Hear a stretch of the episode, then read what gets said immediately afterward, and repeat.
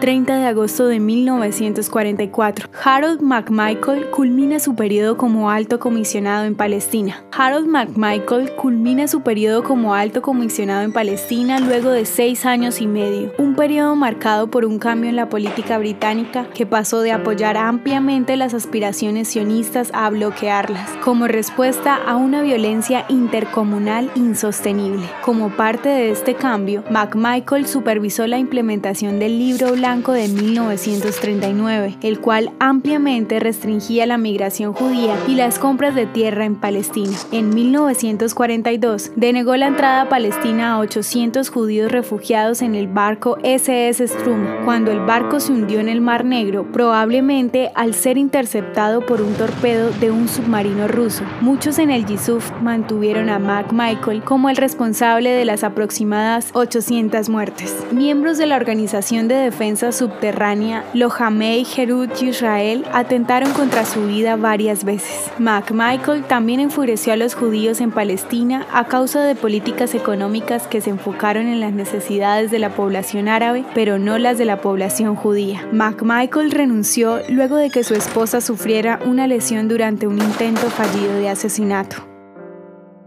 ¿Te gustaría recibir estos audios en tu WhatsApp? Compartimos nuevos episodios todos los días. Suscríbete sin costo alguno ingresando a www.hoyenlahistoriadeisrael.com. Este proyecto es realizado por Philos Project. El contenido original de Hoy en la Historia de Israel fue provisto por el Centro para la Educación sobre Israel.